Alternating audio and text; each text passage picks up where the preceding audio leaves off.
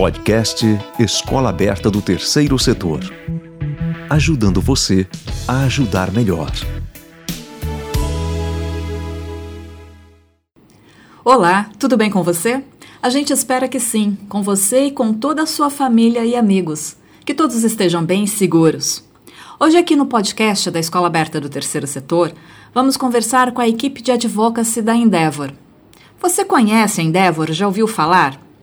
Bom, eles são uma organização global, sem fins lucrativos e que está presente no Brasil há mais de 20 anos. A Endeavor acredita que os empreendedores de alto impacto podem mudar o mundo, por isso trabalha para que eles tenham condições de exercer todo o seu potencial. E uma das ações do trabalho da organização é o trabalho de advocacy. E nós vamos conversar agora com a Renata Mendes, gerente de advocacy, e com a Marina Thiago, também da equipe de advocacy, sobre a importância dessa ação no terceiro setor. Muito obrigada, Renata e Marina, pela presença de vocês. E para começar, Renata, diz pra gente o que é advocacy. Eu separei duas definições que a gente costuma utilizar bastante aqui na Endeavor para falar o que é advocacy, para simplificar esse conceito que não tem tradução para o português, mas que na verdade é muito parecido com a própria palavra advogar, porque advogar significa o, o ato ou o processo de apoiar uma causa ou um propósito. Essa é a definição que está lá no dicionário mas advocacy como palavra, é, e pensando num sentido mais abrangente, é uma estratégia para mudar políticas públicas, sistemas ou comportamentos em qualquer tema e em qualquer instituição. Então, desde que haja o desejo de promover mudança e se organizar para promover essa mudança, você já está atuando, já está fazendo advocacy é, e sendo um advogado por uma causa. E por que o trabalho de advocacy é tão importante? O trabalho de advocacy é importante para promover mudanças. Então, a coisa mais importante é que você entenda qual é o problema que você quer resolver, que parte dessa solução você pode contribuir e qual é né, a solução proposta. Então, quando você junta esses elementos, você está pronto para começar o seu trabalho em advocacy. E os atores do advocacy, quem são eles? Considerando essa definição que eu trouxe, né, se você pensar, quem faz advocacy é qualquer pessoa, qualquer organização, qualquer instituição. Então, não existe uma formação acadêmica específica para isso, nenhum curso técnico específico, é, desde que você saiba né, qual é o problema e queira atuar em função desse, desse problema, é, você já está fazendo advocacy. Acho que alguns exemplos práticos de organizações que geralmente costumam trabalhar por causas são associações de moradores, sindicatos, ONGs, organizações internacionais e até mesmo influenciadores digitais e empresas, né? Acho que tem um exemplo bem contextual, pensando agora no nosso contexto de pandemia, é, que é a propaganda que está, né, grande campanha de usar a máscara salva. Essa campanha está sendo promovida pelo Itaú, né, como empresa, mas tem como objetivo promover a saúde pública, né, e proteger as pessoas do contágio pelo coronavírus. Então, essa propaganda está sendo amplamente disseminada na TV, usa o Drauzio Varela, que é uma figura conhecida e respeitada pela maior parte da população, para disseminar uma mensagem simples para resolver um, né, para tentar resolver ou minimizar o problema que a gente vive hoje. Então, se você pensar nisso, é uma empresa atuando por uma causa maior, que é né, proteger a, a, vida dos brasileiros é, nesse momento difícil. Mas a gente pode pensar também numa influenciadora, que é a Luísa Mel, por exemplo. É, ela atua diretamente, criou um instituto, mas atua como, como pessoa, né, defendendo a vida dos animais. Então, ela usa o alcance e o conhecimento nas redes sociais para conseguir disseminar essa causa e envolver mais pessoas na proteção de animais, seja pelo próprio instituto que ela tem, mas também, né, como produzindo esses, esses replicadores ou apoiadores do, dos direitos dos animais por todo o Brasil e pelo mundo. Então, Acho que são exemplos simples para você pensar, né, de pessoas ou empresas que podem fazer advocacy. A Endeavor, onde a gente trabalha, também faz advocacy, nesse caso, pensando em como melhorar o ambiente de negócios no Brasil para que a gente tenha mais empresas e mais empre empregos sendo gerados aqui no país. Então, tem causas diferentes, problemas diferentes para serem resolvidos, tem muitas frentes para se atacar, muitos problemas para para tentar resolver, desde que haja essa vontade, você pode começar sozinho, começar com um pequeno grupo, ou se juntar a organizações que já estejam fazendo um trabalho que você se interesse para fazer. Renata, há estratégias para engajar atores importantes em defesa de uma causa e isso leva tempo? os atores importantes para a causa que você está defendendo dependem especificamente dessa causa. Então, a primeira estratégia, o primeiro passo que você precisa seguir, você e sua organização, para entender quem são esses atores, é mapear quem são as pessoas que têm relação com o problema e com a solução que você está defendendo. Então, tanto aqueles que são contrários, é, neutros ou favoráveis a esse problema, essa questão que, que você está tratando como organização ou individualmente. É, classificar, né, a segunda etapa seria classificar e dividir essas pessoas e organizações, até mesmo o governo, é, em atores que são favoráveis ou contrários a esse problema. E aí seguir para uma etapa um pouquinho mais sofisticada, que é preparar os seus argumentos, reunir os dados e começar a apresentar para potenciais apoiadores e assim conseguir né, construir essa rede de apoio em torno da causa que você está defendendo. É, num segundo momento, é, caso você entenda que é importante, também é, import é, também é possível começar conversas com aqueles que são opositores a essa causa que você defende. Então, levar exemplos e tentar sensibilizar, né, ou mudar a opinião desse grupo contrário, dessa pessoa, né, influente que seja contrária ao problema. Com bons argumentos e bons dados, é possível construir também essa mudança de pensamento e essa mudança de posicionamento de opositores ao seu problema. Uma quarta coisa importante é pensar é, como você vai conseguir sensibilizar essa pessoa. Né? Geralmente, os indivíduos, eles agem por interesse, né, ou por por interesse ou por perceberem alguma vantagem ou uma conexão com algum propósito. Então, o ideal é que você consiga mostrar por que, que essa causa, né? Porque o que você defende é importante para aquela pessoa. Como impacta a vida dela? Como impacta as coisas com as quais ela se importa? É, isso é fundamental para você conseguir apoio, seja de um indivíduo, seja de, formalmente de uma organização, né? E, por último, cultivar esse relacionamento porque não é só chegar com um pedido, com uma demanda né, de aproximação, mas é como seguir é, ao longo do tempo, mantendo contato, dividindo informações, especialmente com esses que são apoiadores, né, que podem construir essa rede de suporte em torno da sua causa. Então, dividir informações, dividir estudos, é, compartilhar estratégias de atuação, pedir ajuda, é, oferecer ajuda, é, manter essa relação ao longo do tempo, estreitar esses laços, faz com que no momento de ação ou de pressão que você precise de fato de algo mais organizado, você tenha um leque de organizações e de pessoas que estão trabalhando, que querem trabalhar em prol dessa causa é, e que confiam e se sentem parte do projeto que você está construindo. É, então, acho que esses cinco passos são super importantes, pensando é, nessa construção de relacionamento é, e de apoiadores para sua causa. E pensando em tempo, leva tempo, de fato, para construir relações, né, e para ganhar confiança. É, então, o ideal é que você, uma vez identificado o problema que você quer defender, que a sua organização quer trabalhar com ele, é, já comece identificando né, rede e se aproximando. E a partir disso, das pessoas que você conhece, das reuniões que você faz, geralmente você vai expandindo esse leque. Então, essas novas pessoas te apresentam a outras pessoas, outras organizações, outros pesquisadores que também entendem sobre esse, sobre esse tema, e assim você vai expandindo e aumentando a força dessa rede. Leva tempo, mas vale a pena, é um esforço é, que de fato tem resultado, porque a gente consegue produzir mais impacto quanto mais gente a gente tem ao nosso redor e acredita na, na mesma causa que a gente. Legal, Renata. Agora a gente vai conversar com a Marina. Marina, você pode nos falar sobre como foi o processo de aprendizado da Endeavor, de produção de material e conteúdo? Um bom exemplo disso, de a gente ir testando e aprendendo no processo, foi o modelo que a gente criou de levar informações para os parlamentares. A ideia era que a gente conseguisse, quando a gente fosse falar com o parlamentar, levar informações muito rápidas para que ele conseguisse entender qual era o problema, qual era a solução e qual era o posicionamento da Endeavor. Esse primeiro documento, ele era um pouco mais simples. E aí depois, conforme a gente foi fazendo as conversas, a gente foi aprendendo quais eram os pontos, por exemplo, que os parlamentares é, se preocupavam mais, quais eram as perguntas que eles faziam, e a partir disso a gente foi melhorando esse modelo para que ele ficasse bastante robusto e endereçasse muito o que o nosso público é, esperava e queria escutar com a nossa mensagem.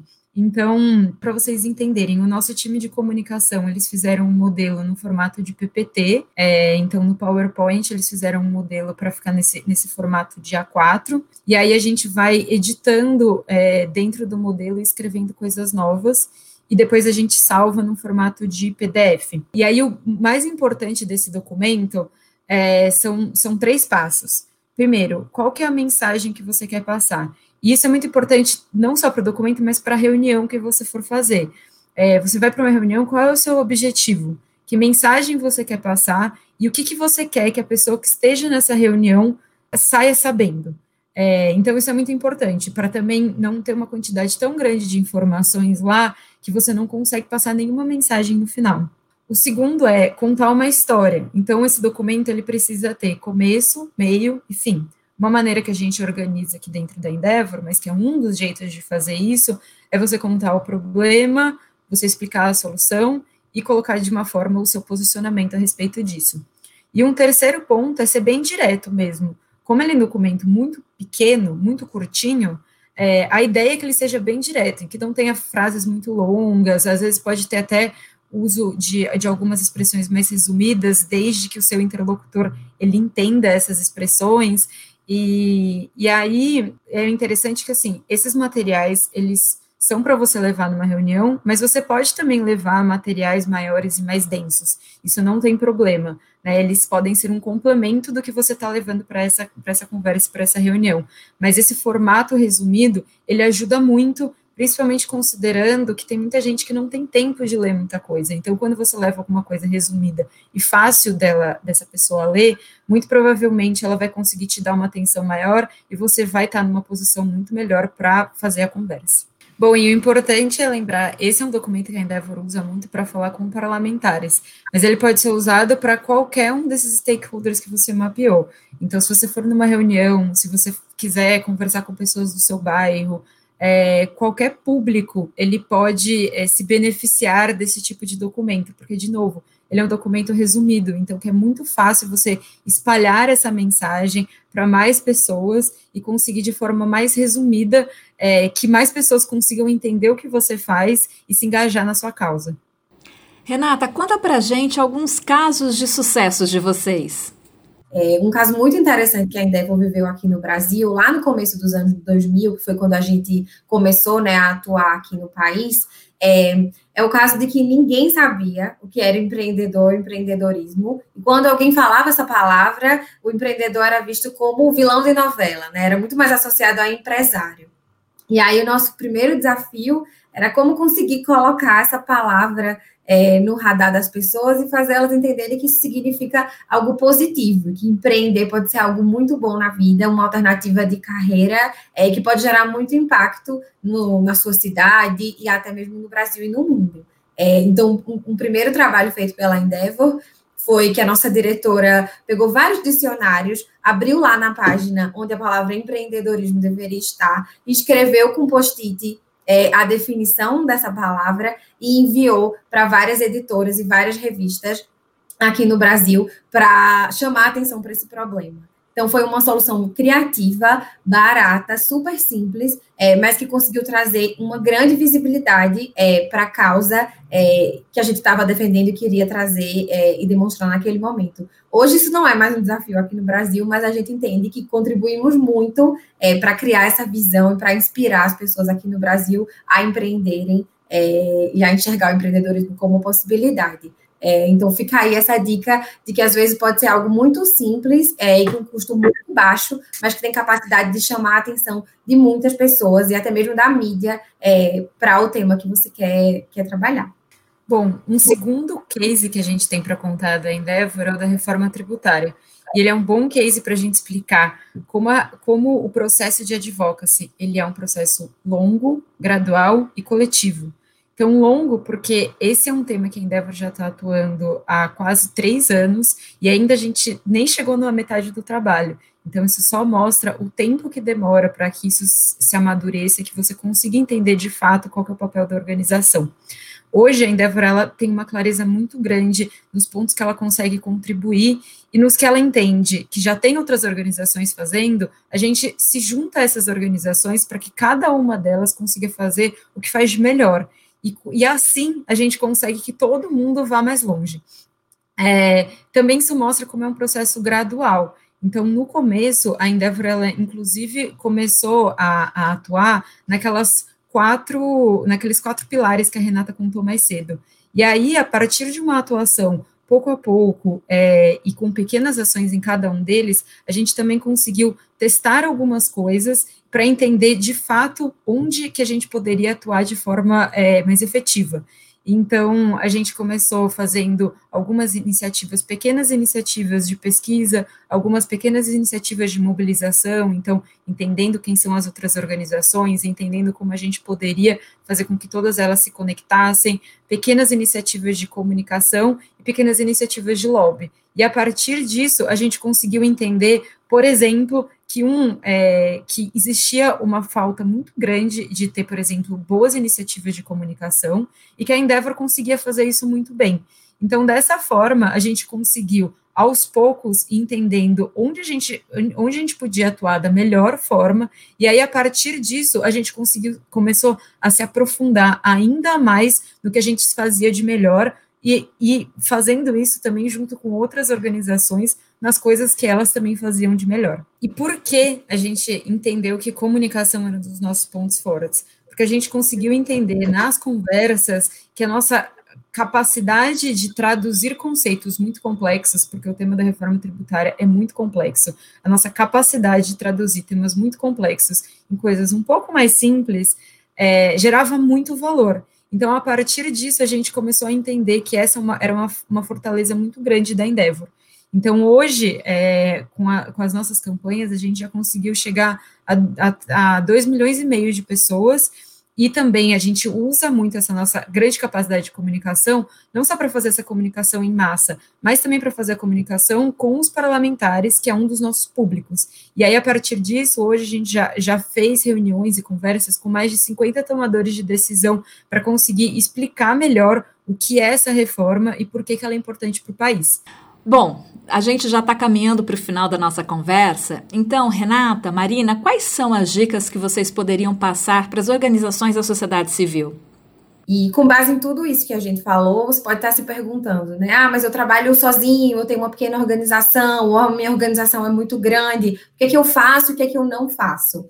Todas essas estratégias podem ser usadas desde o nível individual até o nível da maior organização. O que vai variar é o quanto de tempo e de recurso, seja pessoas, né, o recurso financeiro você tem para trabalhar por essa causa. E aí você vai ajustando, né, e modulando isso de acordo com a sua realidade. Se você está sozinho trabalhando por uma causa, você também tem um emprego em paralelo, claro que você tem menos horas, menos tempo, menos recursos para dedicar para essa causa, mas você pode usar todas essas estratégias, que é mapear é, quem são as, as pessoas, né, as organizações que que querem trabalhar e que podem trabalhar com você, é, escrever e simplificar essas mensagens e o problema que você quer trabalhar, é, e começar isso ali num pequeno grupo e tentando expandir. Se você é uma organização mais de médio e grande porte, você já consegue atuar um pouco mais de frente, dedicar mais horas e mais recursos para isso.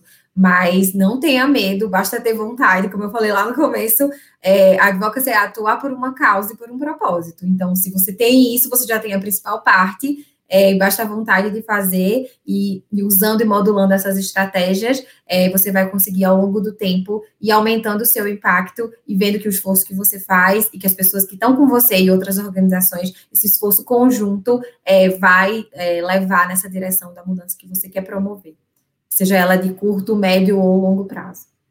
Bom, gente, resumindo, o mais importante é entender que a advocacy é uma estratégia para qualquer organização e que, de fato, é uma estratégia que pode levar o, seu, o impacto da sua organização para outro patamar.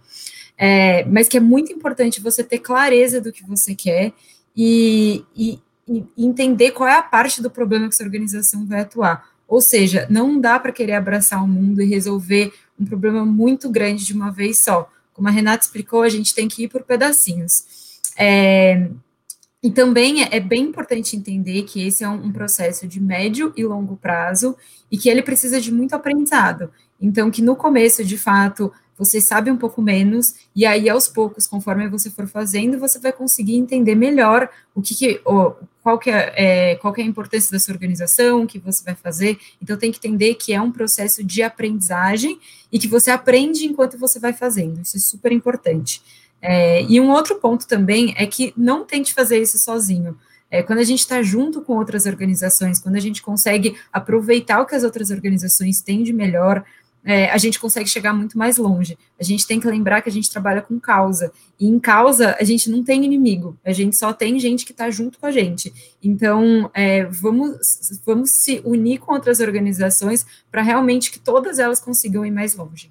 Bom, gente, acho que Marina já cobriu a maior parte é, das considerações e das coisas que vocês devem ter em mente pensando em trabalhar e fazer advocacy. É, a última coisa que eu recomendo, que pode ser muito boa para você, individualmente ou em grupo, é, na sua organização, ou aí, enfim, pequenas, em pequenos grupos, é definir essas metas e ir celebrando as pequenas vitórias. Como demora e leva tempo para você ver a grande mudança que você deseja acontecer, é, vá quebrando essa grande mudança em pequenas coisas e celebrando cada pequena coisa que acontece. Então, quando você consegue falar com alguém que parecia muito distante, quando você consegue o seu primeiro doador, é, quando você aprende algo novo, é, quando você percebe que conseguiu é, mudar a opinião de alguém ou inspirar alguém a trabalhar junto com você, tudo isso são pequenas vitórias e elas são muito importantes para a mudança que você está construindo. Não deixe de celebrar. É, muitas vezes a gente encontra muitos obstáculos no caminho, é difícil mesmo trabalhar por uma mudança é, e trabalhar por uma causa, mas é muito importante fazer essas pequenas celebrações, porque elas relembram por que, que a gente está fazendo isso e relembram que vale a pena e que a gente está se assim, encaminhando e está cada dia mais próximo hum, da mudança que a gente quer promover. Então, celebrem, contem cada uma dessas mudanças e, se possível, no final do ano, façam uma retrospectiva de como foi esse ano e de tudo que você conquistou é, ao longo dessa jornada. Muito obrigada, Renata e Marina, por essa verdadeira aula sobre advocacy e como que o terceiro setor pode usar essa ferramenta para a defesa das suas causas, das nossas causas. E a você que nos ouviu, esperamos que esse conteúdo possa te ajudar apontando caminhos seguros. E a gente te espera no próximo podcast da Escola Aberta do Terceiro Setor. Um abraço e até lá! Podcast Escola Aberta do Terceiro Setor ajudando você a ajudar melhor.